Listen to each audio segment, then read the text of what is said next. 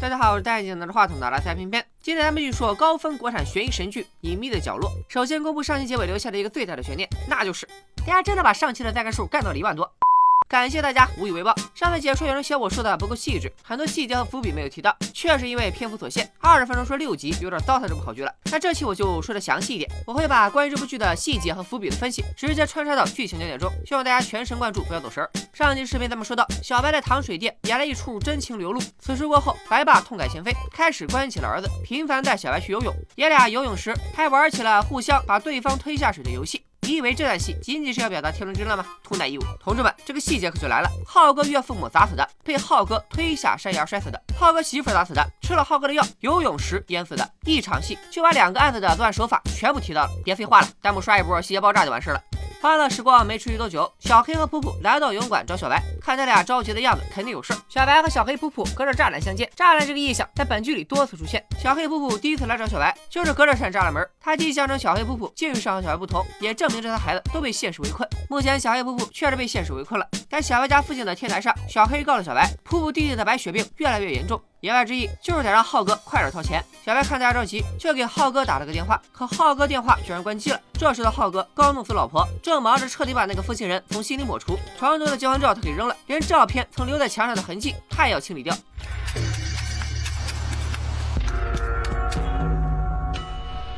联系不上浩哥，小白决定第二天去少年宫找他要钱。可次日代课的老师不再是浩哥了。这里有个细节，我上集视频没提，在晶晶坠楼之前，少年宫的走廊是没有防护栏的，而晶晶坠楼之后，走廊里就加装了防护栏，可以再刷一波细节爆炸了。小白不想耽误时间，直接逃课。为了防止浩哥跑路，仨孩子直接去浩哥家里堵他。浩哥正在收拾东西，小白已经找上门来，他只身犯险。小黑、普普在门外楼道里等着，和之前的剧情一样，在外面的同志主要负责当保险。小白开门见山，让浩哥一次性把剩下的钱付清。浩哥还是那句话，自己手头没那么多现金。俩人正扯皮，门外又有人敲门。张主任你好。也是赶巧了，来的人居然是叶警官父女。他们前来拜访，是想让浩哥给补补课。之前说过了，叶警官女儿是小白的同学，他一眼就看到了小白。没办法，浩哥只得让他们进来。俩人本来去少年宫找浩哥，因为浩哥没在，他们就问出了浩哥的住址。浩哥就坡下驴，说小白在他家也是来补课的。叶警官眼尖，注意到浩哥正在收拾东西，便问浩哥是不是要搬家。浩哥微微一笑，说是自己妻子去世了，所以正在整理他的遗物。听到这句话，小白一哆嗦，他心里很清楚，浩哥的妻子八成也是死于浩哥的毒手。在叶警官眼里，浩哥这是接连遭遇不幸。他也不好意思再打扰，坐了一会儿就带女儿离开了。不过在电梯里，叶警官多少察觉到一丝不对劲。外人走后，小白追问浩哥有没有杀妻，浩浩哥把心一横，居然答应了要给小白剩下的钱。浩哥真的会这么好心吗？咱们接着往下看。从浩哥家回来后，仨孩子在破山上商量了许久，决定到时候交易地点就选在新华书店，那里人多又繁华。浩哥也不敢做出什么出格的举动，提出新华书店选址的是普普。结合前面的剧情，虽然看起来小白是这个三人团队的大脑，但很多决定其实都是普普做的。比如给浩哥写警告信，也是普普的提议，而小白只是在执行。一旦事情败露，自己顶多也就算个从犯。当然了，这整个故事确实是因普普而起。如果没有他，小黑也不会和小白重逢；如果不是他非要替小白打抱不平，晶晶也不会坠楼；如果不是他想拍照烧给父母，仨孩子也不会录下浩哥犯罪的证据；如果不是他眼尖记性好，仨孩子也不会找到浩哥本人；如果不是他弟弟病危需要钱，仨孩子也不会勒索浩哥。好吧，扯远了，咱们接着说剧情。虽然孩子们担心浩哥又耍诡计，可实际上浩哥真的在筹钱。他想到的办法也很简单，就是卖房子。可惜天下没有不通风的墙，房子的女主人刚去世的消息，让买房的人把这房子当做了凶宅，一边压价一边指指点点。浩哥。一气之下，干脆不卖了。晚上，浩哥看起了武侠片解闷儿。一个条件是要三十万两银子去鼠标，另一个条件 就是要得到你这把剑去跟他们交换。这是浩哥手机收到几条短信，他之前存到卡里的三万块钱被小白他们取走了五千。此刻，武侠片里的对白还在说着：“我早就跟你们说过，我不想伤害你们，是你们逼我的。”这几句对白似乎激发了浩哥的灵感，他脑筋一转，把电话打到了银行，他要查一查这仨孩子在哪儿取的钱。这里有个知识点，电视里的武侠片是一九七一年的电影《追击》，为了找契合浩哥内心活动的两句台词，当初《隐秘的角落》导演找了一周的片子，最终选定了这一部。除了这部叫《追击》的老片子，其实本剧中最常被提到的一部剧是《还珠格格》，很奇怪吧？《还珠》热播于九八年、九九年，而这部剧的故事发生在二零零五年暑假。虽然每年暑假《还珠》确实都会重播，但是如果要表现一部剧的年代感，直接选择一部零五年热播的剧，不是更直接有效吗？就比如《仙剑奇侠传》，当时的热度肯定是要高于《还珠》重播的，所以主创选择《还珠》，必然是别有用意。首先，《还珠》本质上就是一个关于欺骗和隐瞒的故事，这与隐秘的故事内核不谋而合。其次，《还珠》讲了三个民间女子闯入皇宫和当今皇上周旋的故事，是不是和隐秘里的三个孩子与一个成年杀人犯斗智斗勇很像？这时候又有弹幕会说，偏偏你这是在过度解读。那好，我们直接放剧中角色看《还珠格格》的片段。第三集，叶警官加班回家，电视里播放的《还珠》台词是这样说的：“你下来吧，在进军坠楼前，小白也对他说了大概意思的话。哎，你别动，你先下来。第四集里也有一处，来留他，只出一份好。这里尔康他爹的台词，暗喻小白当初好心留下了普普，反而因为他的多管闲事，给自己带来了巨大的麻烦。不知道你们发现了一个滑点没有？第三集看的其实是《还珠》的第二部，虽然看不到画面，但背景音乐是第二部的插曲，有一个姑娘，我查过了，具体出现在第二部的第一集第二十三分第二十六秒。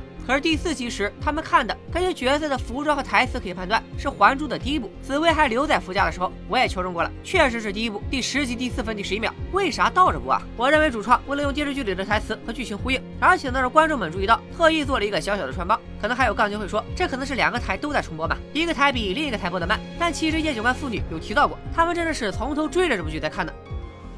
今天《还珠格格》演上第几集了？今天该演第十集了吧？说完了这个小细节，让我们回到剧情上来。浩哥通过询问银行，问出了自己这张卡取钱具体的提款机位置。小白他们在这取钱时，浩哥就在一旁潜伏着。看他孩子离开了银行，浩哥也默默地跟了上去。就这样找到了他们在海边的秘密据点——那一艘破船。小黑江湖经验比较多，会帮浩哥黑吃黑。他请求小白帮忙把相机里的视频复制到一张新卡上。小黑都想好了，拿到钱治好普普弟弟后，他就拿着这张卡去找警察坦白一切。而且会说，这一切都是自己的主意，不会连累他们俩。小白听完皱起了眉，他大概在想，真要报报了警，警察才不会只听你的一面之词，到时候一调查，那我作为勒索从犯的事，以及晶晶跳楼案的事，不是全都扯出来了吗？这些话小白也没法说出口，只能接过卡，答应帮小黑做备份。俩人还私下约定，这件事不告诉普普，让他安心拿钱给弟弟治病。带着那张卡，小白找了家影音店，看起来他是复制了相机里的视频，但此时的音阶配乐和小白的表情，让人觉得事情似乎没那么简单。浩哥这边也没闲着，他趁着夜色开始在海边徘徊，大概在思考怎么从破船里偷走相机。海边一位看船老人很警惕，让浩哥别乱转。浩哥给了递烟，他也不接，说这都是木船，非常容易失火。听到这些话，浩哥若有所思。浩哥在想坏主意时，小白回了家，再次写起了日记。写着写着，他竟然又拿出一个本子，把复制卡的事写在了上面。这个举动的意思很可能说明，他之前写的那本日记并没有提复制卡的事，甚至可能很多事都没有写。难道小白是为了防备将来东窗事发，所以要把日记分成两份，就好比奸商做假账，一份给自己看，一份给外人看。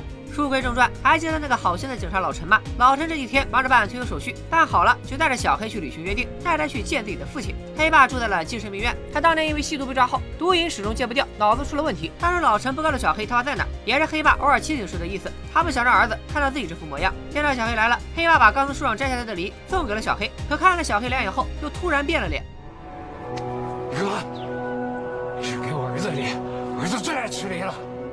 黑爸没有认出儿子，晕头转向的又把梨给了小黑。可小黑叫了一声“爸”，似乎触动了黑爸的某段神经，大叫着不见不见就跑开了。探视结束，老陈准备带小黑回福利院。小黑怎么可能乖乖听话？趁老陈不注意，又溜了。小黑钻上了一辆公交车，老陈追不上他，只好又回到了精神病院。老陈想起自己老爸的手机还在小黑那里，却给小黑打了一个电话，没说两句，小黑就挂了。但通过电话里的公交车报站，老陈得知小黑是要去滨海东路。小黑是要回破船那里，不过他下了公交没接着回去，而是坐在了海边，准备平复一下心情。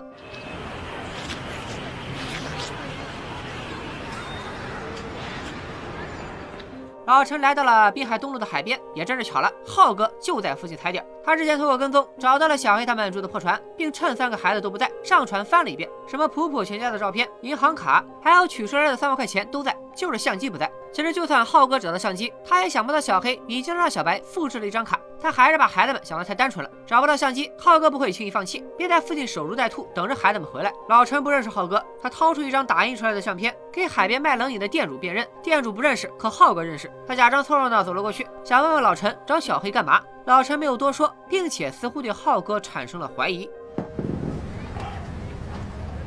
怎么了？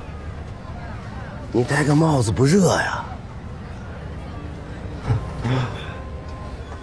浩哥的警惕性很强，自己被老陈注意到了，只能先溜回车里。为了稳住孩子们，浩哥还特意打了个电话，问这钱要怎么给他们。小黑按照之前约定好的，说后天下午在新华书店交易。小黑此刻已经回到了海边，又是无巧不成书。他遭遇了之前码头打工时欺负普普的那帮小痞子。仇人相见，分外眼红，小痞子们几下就干倒了小黑，其中一个还掏出了凶器。危机时刻，小黑一个暴起，眼看就要扎死小痞子，幸亏附近的老陈听到了打斗声，跑过来制止了小黑，并替他赶走了几个小痞子。可惜小黑并不领情，你跟我什么关系啊？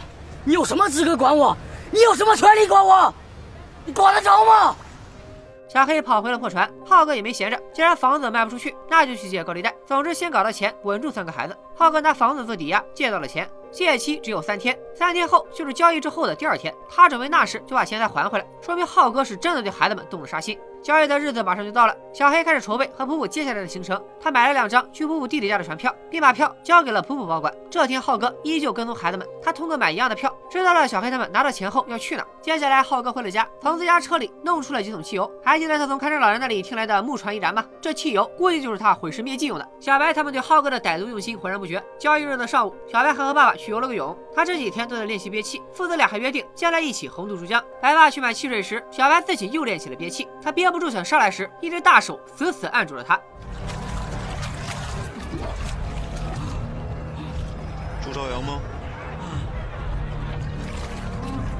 这个神秘人简直是要把小白弄死的架势。他一边按着小白，一边问：“晶晶是不是你杀的？”小白吓坏了，眼前的男人他根本不认识。就在自己要憋死时，白爸飞跑过来解了围。这个人白爸认识，他就是白爸现任妻子王瑶的亲弟弟王丽，也就是晶晶的亲舅舅，一个刀口舔血的老炮。王丽前几年犯事跑路了，这两天回来看他姐，得知了外甥女晶晶的死讯，就要去找小白报仇。闹了这么一出，也不用游泳了。小白让爸爸把自己送到了书店。小黑已经在书店等候多时，他和小白做好了部署，就等浩哥来交易。浩哥来之前，还去破船那里检查了一下门窗，大概是看看如果失火，这帮孩子能不能逃出来。检查完以后，浩哥来到书店，一进门就看到了望风的普普。注意普普身边的那本书《三只小鸡》，他的故事会在后面的解析中出现。普普看到浩哥，用手势告诉他，小白他们就在楼上。浩哥与小黑、小白碰面后，二话不说就把钱给了他们。这仨人没想到，编剧大哥又安排了巧合，叶警官带着女儿也来书店了，而且俩人转了一会儿就上楼。考验普普的时刻到了。站住！有人偷书！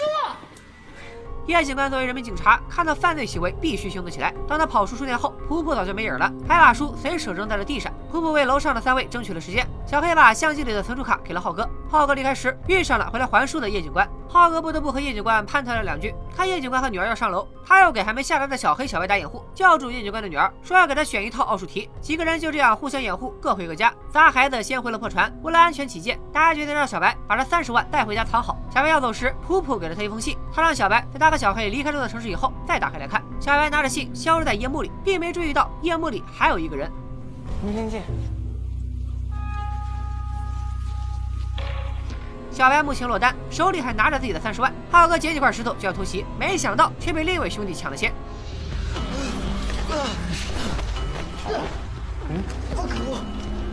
王丽阴魂不散，继续逼问小白晶晶是怎么死的。浩哥没想到还有人截胡，一时蒙圈，进退两难。小白深陷危机，冥冥中普普好像感应到了什么，向小黑提议去送送小白。一出破船，小黑就看到了小白正在被揍，他冲过去大战王丽，让小白和普普先走一步。小黑再能打也是个孩子，怎么可能斗得过王丽这个老流氓？危急时刻，老陈从天而降，他手里拿着个文件袋，大概是来找小黑处理什么事儿。王丽可比那几个小痞子狠得多，所以这回老陈也不灵了。快走，快走！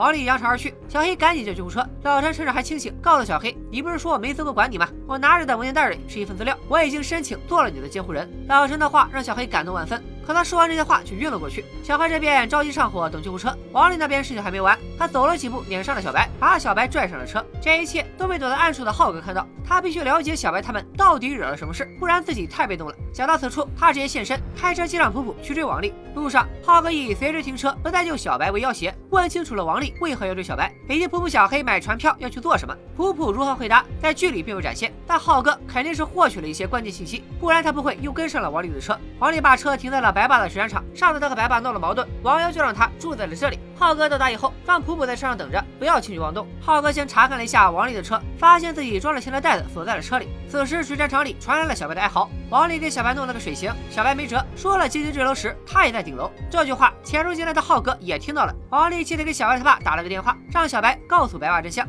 爸，我们姐姐死了，快来救我！小白死鸭子嘴硬，王丽挂了电话，继续用起了水刑。突然，水战场里闪起了红光警报，闪烁的红光有什么隐喻呢？咱们后面一口气分析。王丽察觉到这是有人潜入，并四处查看起来。王丽离开后，浩哥钻了出来，他的目的很明确，拿走了王丽放在椅子上的车钥匙，他得把那三十万带走。小白看到浩哥，急忙求救，浩哥心软，就给小白把水刑停了。这么一耽误，浩哥再想走时，和王丽狭路相逢。论单兵作战能力，浩哥当然不如王丽，但要说心狠手辣，浩哥手上早就有了三条人命。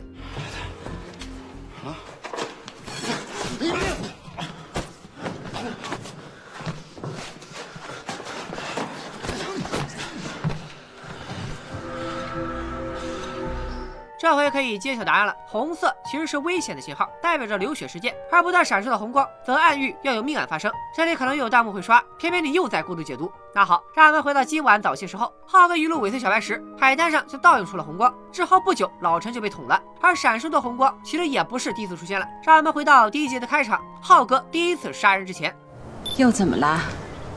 你快点吧！我就问一句，还有谁？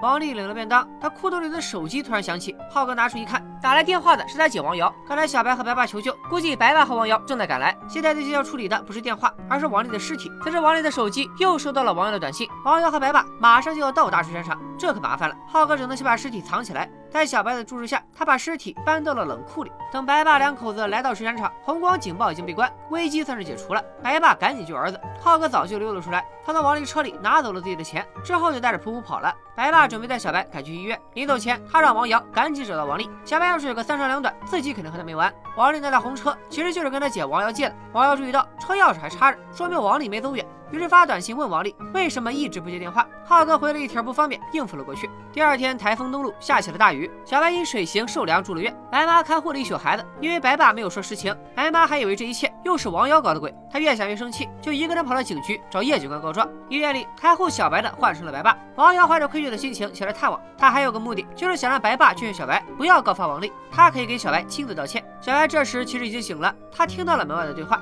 白爸对王瑶这可谓有求必应，居然真的劝小白不要告发王丽。想起糖水店的经历，小白一句话怼了回去：“你不是让我从小做一个诚实的孩子吗？”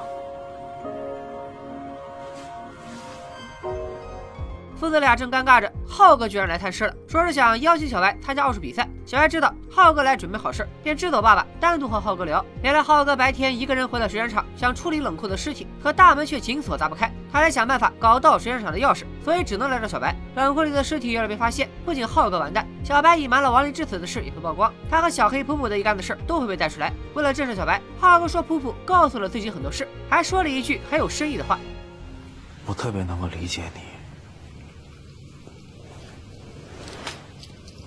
其实咱俩都一样。这句话隐藏了一个信息：如果普普只说了小白目睹了晶晶坠楼，那为什么浩哥要说小白和他是同类人呢？他可是个杀人犯。结合前六集时我的猜测，这句话很有内涵。浩哥看小白有点慌，又安慰了一下他，说自己已经把钱全部转交给了普普和小黑，俩孩子现在应该已经离开了这座城市。普普的去向目前确实没有交代。小黑从老陈去医院以后也失踪了，难道浩哥真的收拾杀心，做回了一个好人？其实浩哥没有撒谎，小黑和普普真的拿到了三十万。浩哥的转变不是因为突发善心，多半是他知道了小白的秘密，有了小白的把柄在手，他可以先搞定王丽的善后工作，仨孩子的事儿可以留着以后再说。而且因为台风和暴雨，任何交通工具都停运。浩哥清楚，一时半会儿小黑他俩也走不成。事实如浩哥所料，走不了的小黑和普普找了家宾馆先住下。因为淋了雨，普普有点发烧，小黑帮普普拿热水时遇到了前来查房的巡警，小黑赶紧带上普普撤离。小白目前住院，所以不能去他家。那小黑和普普究竟该去投奔谁呢？张叔叔。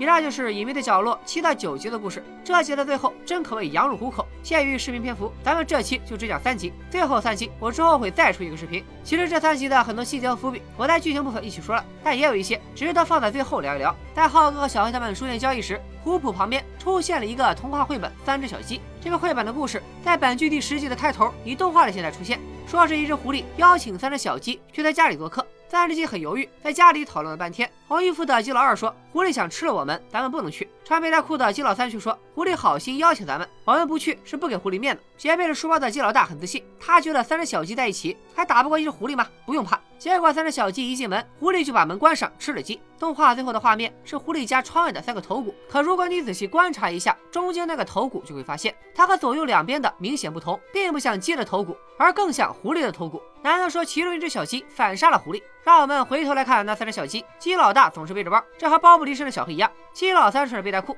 普普也有这样的衣服。而按照年龄和身高来算，夹在中间的鸡老二自然就是指的小白了。在鸡老二说话时，他的身后还出现了一只黑猫，这只黑猫看着就很不祥，代表着一种阴谋诡计。那么有没有可能这个故事有个隐藏结局？鸡老二才是那个最坏的人，他最终借刀杀人，害死了自己的两个同伴，然后又杀死了狐狸，并且披上了他的狐狸皮。我觉得这是有可能的。从七到九集的故事来看，小白与小黑之间已经有了分歧。那就是复制相机存储卡，这个存储卡小白到底有没有复制？在这三集里，就和他那个阴阳日记一样，都是未解之谜。咱们最后三集再聊。小白和普普之间，也因为普普和浩哥说了一些金鹰坠楼的事，让小白陷入被动。而且我说过，这所有的问题其实一开始都是为了帮普普。小白对他有怨念也是正常的。还有很多人分析了本剧的评论动画，先是出现了三个孩子看到两个老人惨死，然后是代表浩哥的怪物在追他们，跑着跑着，三个孩子就剩了一个。随后这孩子也钻进了迷宫一样的城堡，镜头一拉，在一间门口发光的房子外蹲着一个忧伤的孩子，暗示最终的剧情里三个孩子只剩下一个，而且这个孩子和同伴的消失有关。那个象征浩哥的怪物后来也不见了，说明他也被那个唯一的孩子消灭了。这个孩子是谁？大家把他的名字打到公屏上。